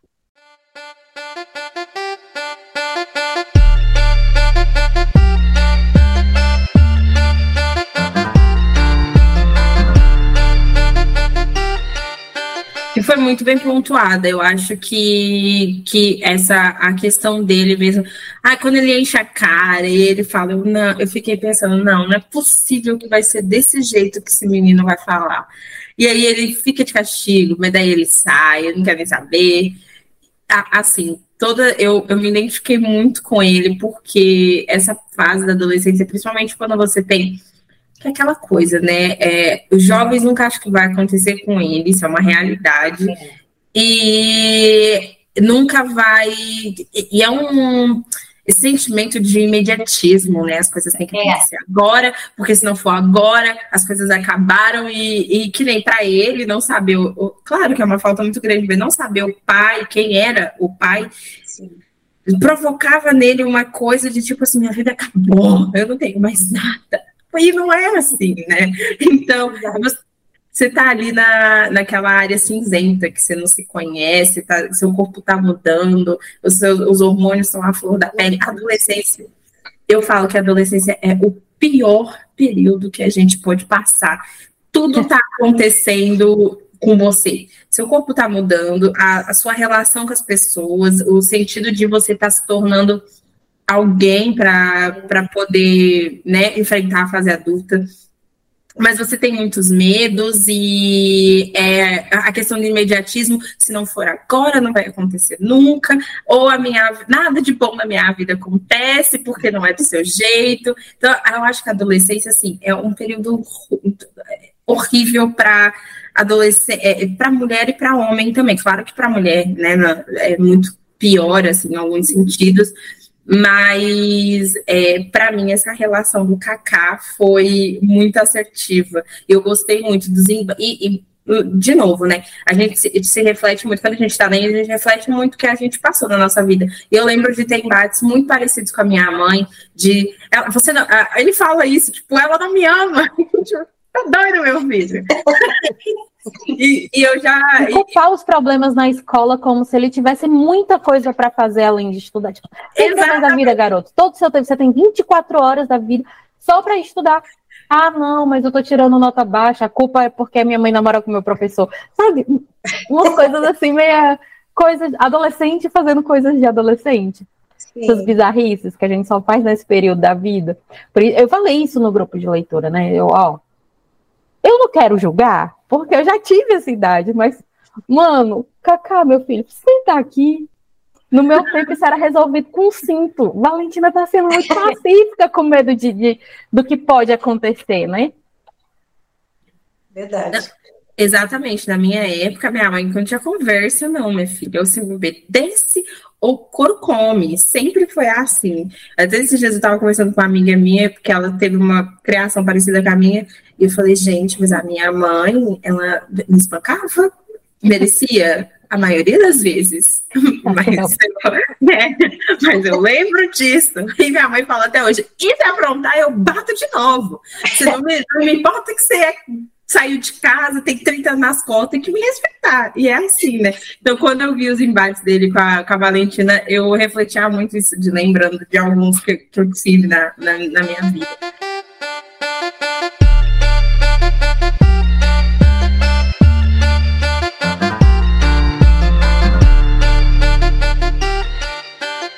Mas é isso. Eu acho que Seduzida é um livro pelo menos né, na, na minha visão, de uma família quebrada que está ali se juntando aos pedaços. E eu falo, não, não só a parte do, do Theo, ou do Theo não, do Mica com o Theo, com o Pedro, e eles ali tentando se acertar como irmãos e tentar reintegrar uma paz entre o, o pai e, e, o irmão.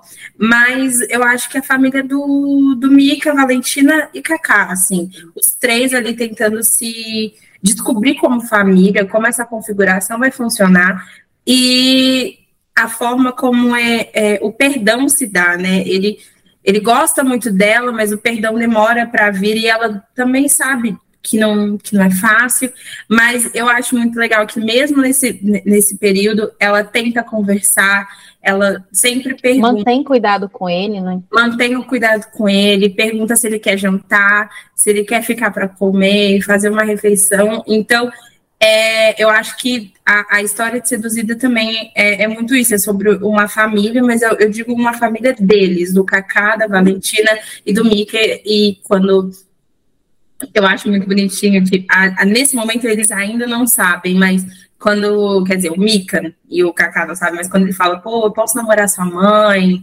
é, como é que você ia se sentir sobre isso? Eu acho que é, é esse lado também do, dos, dos, do, dos dois, como pai e filho, é muito bonito, assim. Eu amei, eu dei cinco estrelas, favoritadaço. Eu amei Seduzida, tô louca para começar o livro do Mário, e aí depois eu vou voltar para ler a série inteira, porque eu tô curiosa para saber se. Chegou umas fontes, chegou umas informações entre pra gente, tipo assim, você tem que ler. Tem gente que pega de dois falcão, duas chibatadas só. Eu, opa! Como? Espera, calma. É. Calma. Se aqui, só com um pote de mousse, a gente precisou parar para tomar água é, o mousse, assim, Nana, vou ser sincera com você, tá? Eu não sou a pessoa da comida com sexo. Então, eu passei em frente, olhe para. Fiquei assim, ah, que legal, que bacana. Vamos nos cuidar, meninas. É, mas a, a Nayara tinha me falado que, que tinha essa cena e eu fiquei. Eu falei, eu quero ver como isso vai acontecer, né? E aí a cena é muito boa, mas ao mesmo tempo eu fiquei, ai, gente, eu tenho um sério, eu sou meio nojentinho para algumas coisas, e eu fico assim, ah, mas será que não tá grudando? O açúcar fica grudando Vai grudar. Pele. Ai, me dá um. Dá um nervoso, né? Não, só te imaginar, eu fico, ai, Deus do céu. Mas eu, eu amei seduzida, assim, meus pontos positivos foram esse, eu acho que essa sua encarada de familiar foi muito boa, e como eu sempre falo aqui, né, Nana, não tem ponto negativo quando eu favorito o livro. Se você quiser arrumar, então você leia e venha debater Procure comigo. seus próprios pontos, né? Exatamente. Meus Ai, pontos positivos é como, tipo, eu gosto muito dessa questão de ambientação, sempre me pega. Então, assim, livro que se passa em interior e que acontece interiorzices, tipo assim, já me ganham, porque embora eu não tenha morado no interior, eu sou uma menina do interior, né? Meus pais, tipo, todo final de semana, feriado, a gente estava lá. Então, sabe quando você vai no eu consegui ver ali toda aquela cena, tipo a praça com a igrejinha ali no meio, o, os vasinhos, né, as bodegas que chama, uhum. né, tipo ali na volta, então eu consigo visualizar ali a avenida que sai, vem da casa dela até chegar na empresa e tal. Eu gosto muito dessa questão de, de, de ambientação. É, a questão, né, toda essa questão da construção dele, porque não foi simplesmente, ah, eu amei o Kaká porque eu descobri que ele é meu filho. Não, eles literalmente eles constroem um, uma relação. E eu achei tudo isso muito bonito. E assim, ao mesmo tempo que é óbvio pelo prólogo, é, a forma com que você constrói essa paternidade, ela não é óbvia. A única coisa que elas martelam ali é o dentinho separado, talvez o jeito, mas por motivos diferentes, né? Os gostos que, tipo assim, poderiam ser só gostos. Qualquer pessoa pode uhum. gostar de um Metallica, um ICDC, mas coincidentemente pai e filho ali têm as mesmas, né, os mesmos gostos, trocam inclusive se emprestam de CD e tal, né? O gosto pela, pela aventura de uma certa forma. Então, toda essa construção, assim, para mim, me pega muito. Eu gostei muito. É... A questão, como a Manu disse, familiar, mas eu ainda vou, tipo, além, porque a gente vê.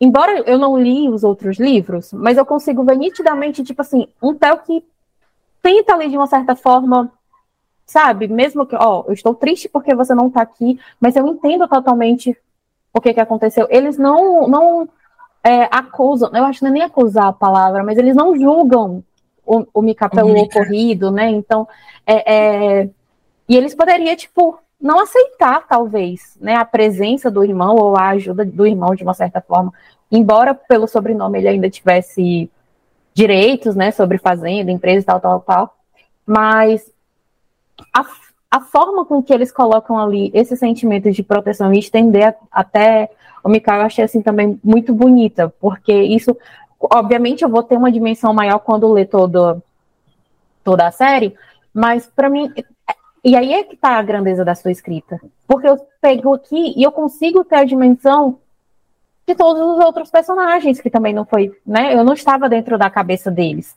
também. E eu acho que essa questão, só para complementar a tua fala, para mim, que não li a série toda, não ficou nenhuma, nenhum questionamento de que eles não acreditaram no Mikael. Exato. Ele, né, que, tipo assim, eles, eles abraçaram o Mikael e falaram, não, tipo, independente se daqui é verdade ou mentira, você continua sendo nosso irmão, vamos esquecer isso, aconteceu, você estava tentando se defender e vida que segue, assim.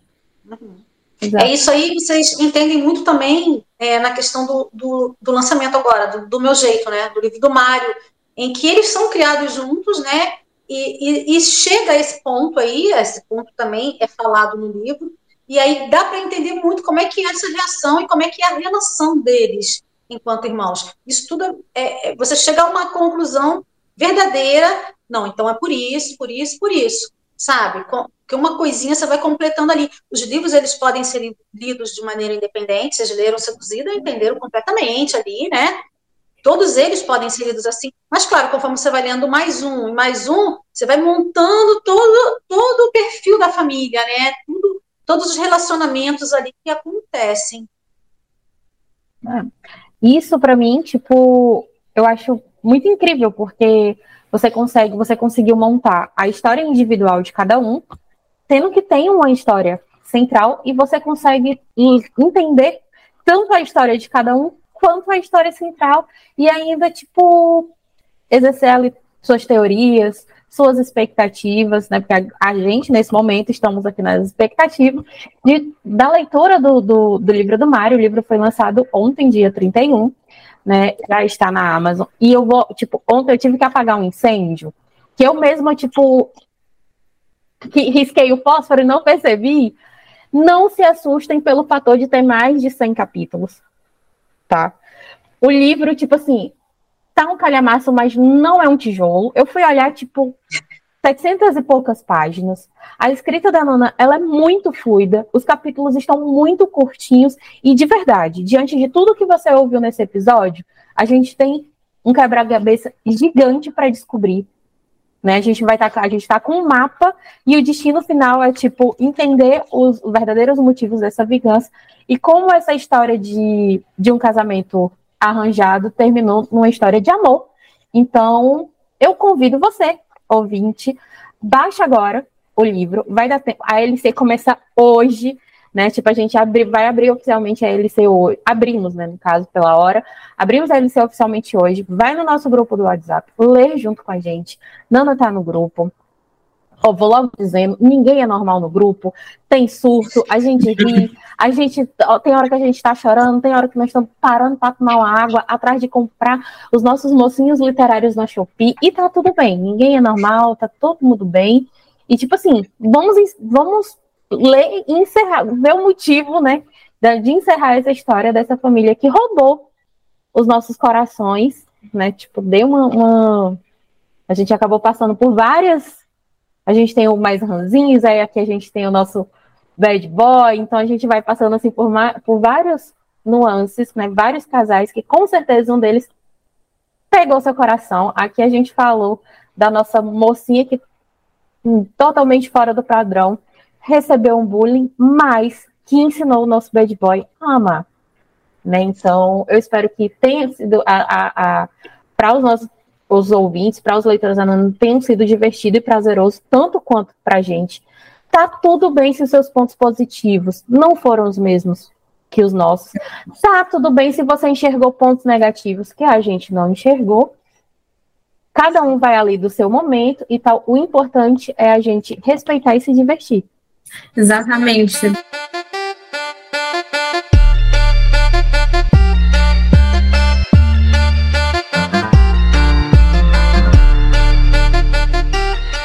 Nana, foi muito bom te receber. Meu Deus, assim, eu tô muito feliz, muito feliz. Inclusive, eu liguei pra minha mãe ontem, fui muito nervosa. Vou entrevistar uma autora que eu gosto muito. eu tô muito feliz de receber você aqui, foi incrível saber um pouco mais da tua história, de como é o processo. Eu vi um vídeo que você postou quando você terminou o Mário, que você estava chorando, estava muito emocionada e feliz por, por poder falar a, a história dele, né? Poder contar a história dele. É, eu acho que essa tua entrega que faz o, os teus livros ficarem tão incríveis e você ser a Nana Porvoli, sabe? Porque é, é esse teu comprometimento com, com a história, com a escrita. E muito obrigada, de verdade, muito, muito, muito obrigada. Incluo com os leitores. É, uma coisa que eu bato muito na tecla aqui no Ressaca, o como é bom a gente ser cadela de autor nacional. Porque da onde que você vai mandar, sei lá, uma mensagem para Colin Hoover e você vai ter, tipo, pelo menos a mensagem visualizada ou, ou lida ou respondida. Cara, a Nana à medida do possível, ela responde real. Tá lá no direct, ela lê o que você manda, ela surta ali com você, sabe? Todas as vezes que eu mandei algum recadinho, que eu curti alguma coisa, um comentário, foi super gentil, super carinhosa, super acessível. E, tipo assim, a Nana tá num fuso horário diferente, a Nana tem um, ritmo de escrita diferente, mãe, esposa, e, e sabe, sempre tá ali para suas nanetes, eu acho isso incrível. E não só para as nanetes, que inclusive, né, a gente já teve aí no mundo literário algumas bagunças que, como todo o universo, todo o mercado tem, e a Nana, eu já vi a Nana sair, botar a cara a tapa, sair em defesa e explicar, nossa, aquele vídeo, você na varanda tomando cerveja, falando da, da para as pessoas, né, parar de confusão, ah, nossa, aquele vídeo ali para mim eu queria imprimir, e colocar na porta do meu quarto, sabe? Eu me senti assim, eu nem tava no meio, mas eu me senti defendida e acolhida. Então, assim, podia ser uma profissional que já está, graças a Deus, consolidada no mercado, você já conquistou os seus leitores, você já está na sua.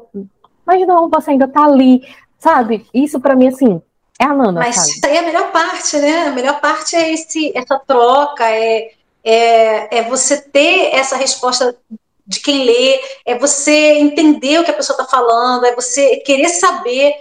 É muito legal esse lançamento ontem, né? Muita gente entrou e me mandou. Teve gente me mandando é, áudio chorando, teve pessoas mandando texto. E, gente, assim, eu me emocionei muito com o livro. Eu tive que parar várias vezes. Eu tive, eu chorei muito. Anteontem, eu fiquei até quatro e meia da manhã acordada, só pensando no livro, porque eu falei, tinha acabado o livro, né? E assim, uma alegria imensa, porque essa história começou lá atrás, é, a série ela veio, né? Ela foi, ela foi crescendo, ela foi alcançando mais pessoas e, e o Mário ele sempre foi um, um sonho desde do, do seduzida. Falei não, eu tenho que fazer. Mas assim, eu sempre esperando o momento certo. Eu falava assim, não, eu tenho que, eu tenho que dar tudo para ele, eu tenho que dar tudo, tem que ser. Eu sabia que seria o livro que eu ia mais gostar, eu sabia que ia ser o personagem que eu ia me apaixonar por ele loucamente. E como foi? E eu fiquei assim, numa corda bamba emocional, que muito envolvida, muito. E eu estou num período assim muito feliz por isso, por ter fechado esse ciclo, por poder entregar isso para as pessoas, por ver as meninas lá no desespero, saiu, saiu, saiu. Gente, eu não tenho nada melhor do que isso. Eu tenho que agradecer muito, muito esse carinho que eu recebo. Por isso que quando às vezes tem alguma coisa chata, tem algum problema, eu falo, eu dou minha opinião e tal, mas isso não me abala, sabe? Porque o, o, o carinho que eu recebo, as coisas boas, essa troca com as autoras, com, com os leitores, sabe? É muito legal. Você sabe, né? É, acho que é a melhor parte da gente, assim, de poder ter esse carinho, é a melhor parte mesmo. Esse é o resultado. Eu gosto muito quando, quando eu lanço o livro, eu gosto muito de parar e ficar pensando assim, né? Eu sempre faço isso. Eu paro e fico pensando assim, meu Deus, tem a fulana que está lá em Alagoas, tem a Beltrana que ela está lá em Belém, e a outra está no Rio de Janeiro, e uma está trabalhando, a outra está no plantão, e eu fico imaginando pessoas em determinados lugares, numa rede, numa... lendo o meu livro, sabe? E isso é uma satisfação tão grande, né? Saber que, que você está alcançando pessoas, que as pessoas estão vivendo aquilo com você. É, não, tem, não tem preço, é maravilhoso. Sou muito grata. Deixa eu, agora, eu lembrei aqui, João, não sei se pode, né? Mas eu vou perguntar, porque eu lembrei, e assim, aqui meio que eu sou curiosa de instigar e acabar fazendo o autor falar o que não, tem, não, não pode falar. Você falou que vem surpresas por aí da série, mas que você ainda não pode falar. Esses dias, eu não sei se foi no Stories, foi no. Mas você estava emocionada e você falou assim: ai, tem umas coisas que eu... mas eu não posso falar ainda. Ah, é. É uma coisa muito importante.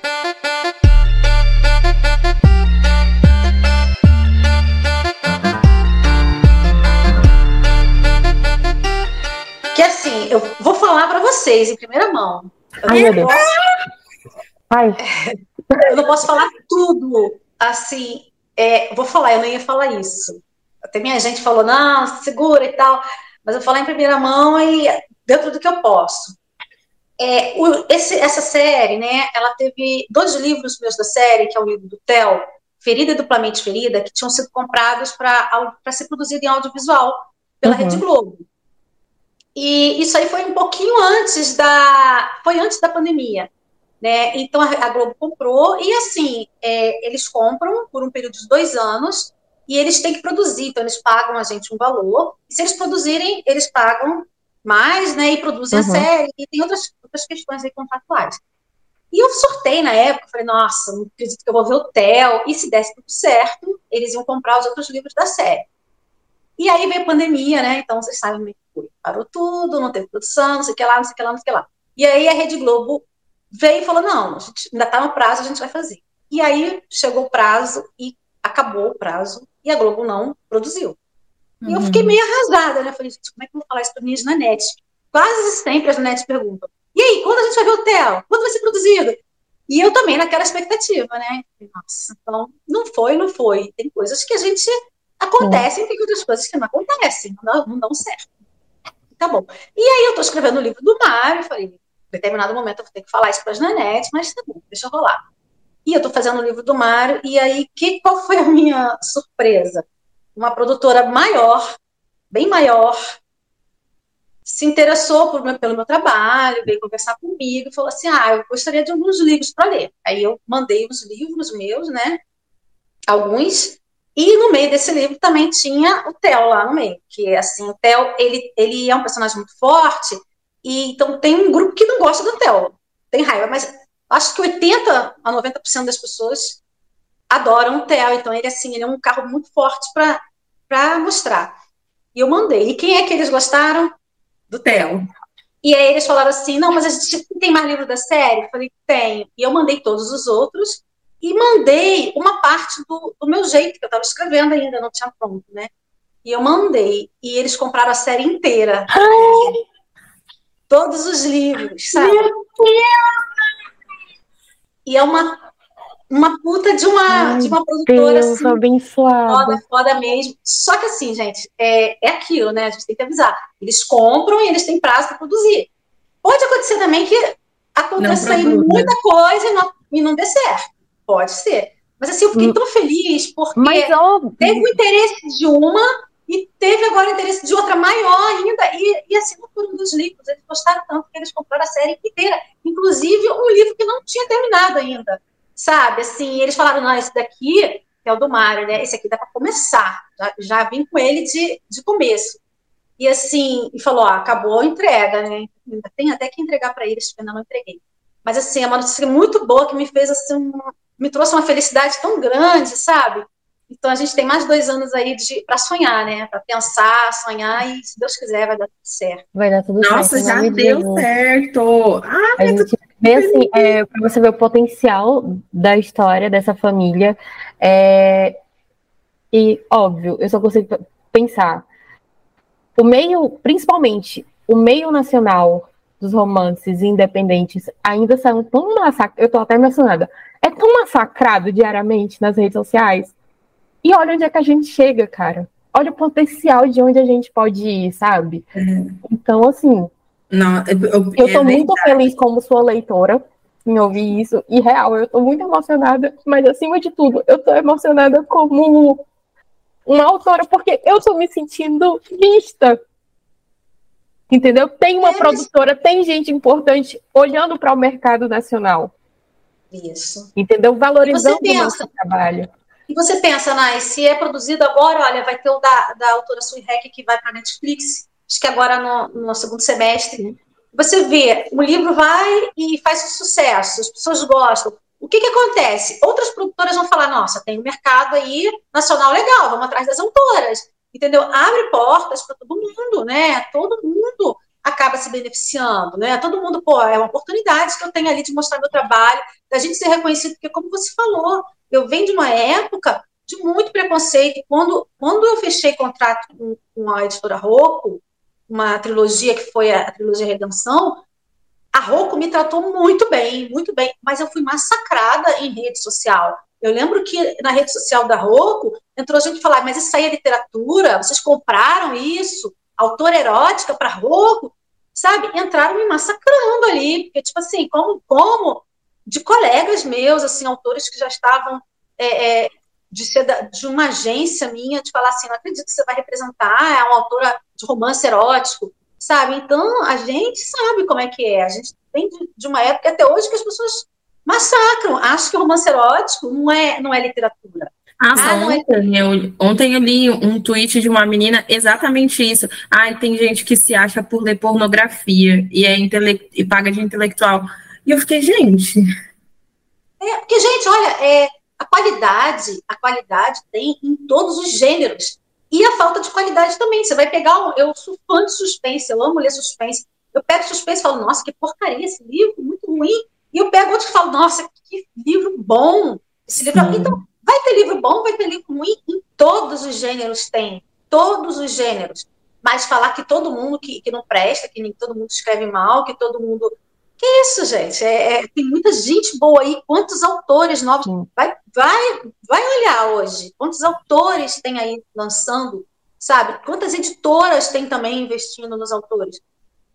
Então, isso tudo aí eu acho que é uma, uma conquista nossa e que seja ampliada cada vez mais aí com, com a gente, com um autor, com outro autor, e se Deus quiser, vai ser. Amém, vai dar tudo Amém, certo. Nossa, Já deu muito feliz. Nossa, de verdade, né? já deu tudo certo. Que eles façam uns 50 tons brasileiros, entendeu? Não, já imagina, tipo assim, ela foi falando, eu já fui imaginando a série. Eles podem pegar aquelas, né? Tipo, a minha mente é assim, eles vão pegar um pedacinho de Mario, coloca assim para abrir, e aí, tipo, vai fazer assim, Isso. meio preto e branco, sabe? Aí, dias atuais. Mas é, eu não. Eu fico imaginando eles numa fazenda lá, aqueles irmãos. Eu, meu Deus do céu, eu falei, eu vou surtar. Eu vou ficar enlouquecida. Ai, Nana, parabéns, de verdade, você merece muito. Seus livros são muito bons e é por isso que você tem todo esse reconhecimento. Parabéns, de verdade.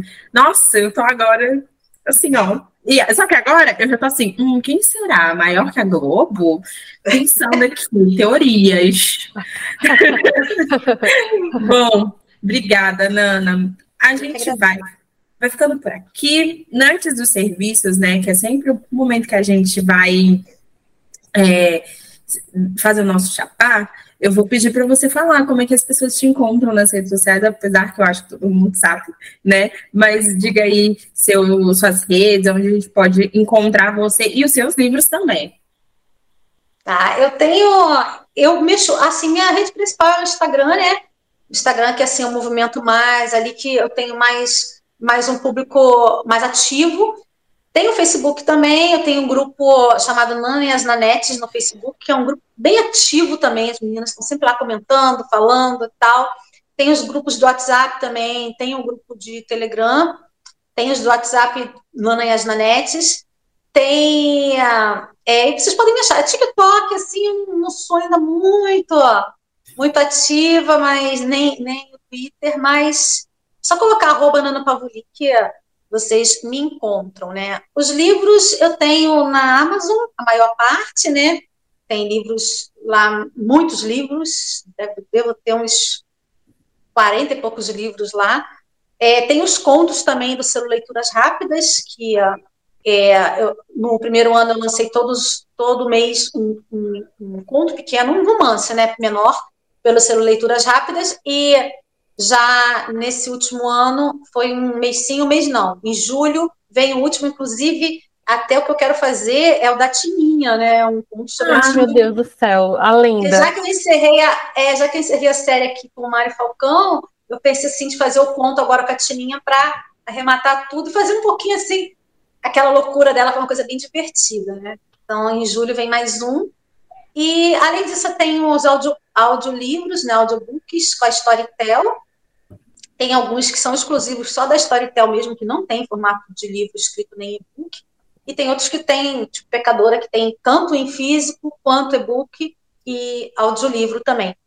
E tem alguns livros com editoras, né, que vocês podem achar aí é, na Amazon em formato físico, nas livrarias. Eu estou lançando agora, em julho, começo de julho, tem um livro inédito com a editora Planeta, que é a Fugitiva, que é muito engraçado, muito legal também. É, nossa, uma história muito louca também, muito legal. É uma história que vem com um diferencial aí, uma coisa que eu nunca fiz, que vem no livro ali é, sobre o mocinho. Eu acho que vocês vão se surpreender e podem, eu acho que vão gostar.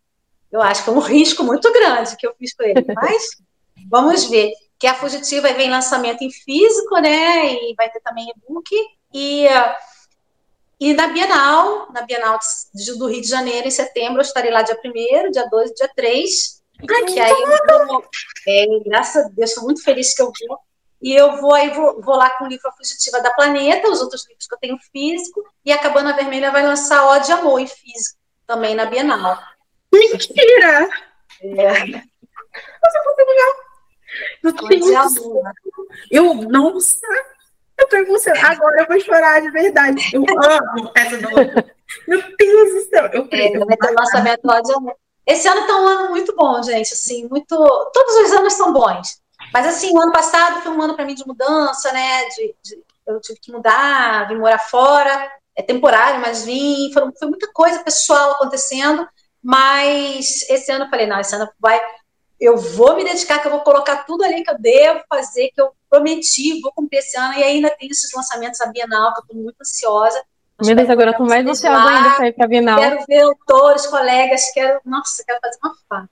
Com nossa. certeza a gente vai passar por lá para dar um cheiro bem grande. Ah, e...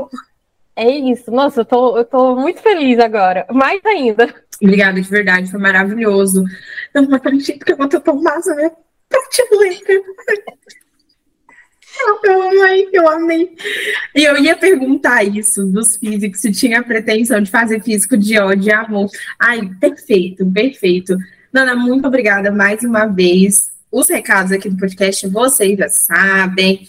Deixem aí o like de vocês, né? Que é como o Spotify verifica se vocês estão gostando ou não. Não esqueça também de seguir aqui o perfil, é extremamente importante, e de deixar a avaliação, porque lá na avaliação é a forma que o, o Spotify entende que deve entregar mais ou menos. Outra coisa também, aqui embaixo, gente, agora o Spotify abriu uma linha de comentários. Então vocês podem ir comentando o episódio junto com a gente. A pergunta está em inglês. Eu não sei se é em todos os aplicativos que estão assim, mas o celular da Nike é em português. A, a pergunta aparece em inglês. inglês.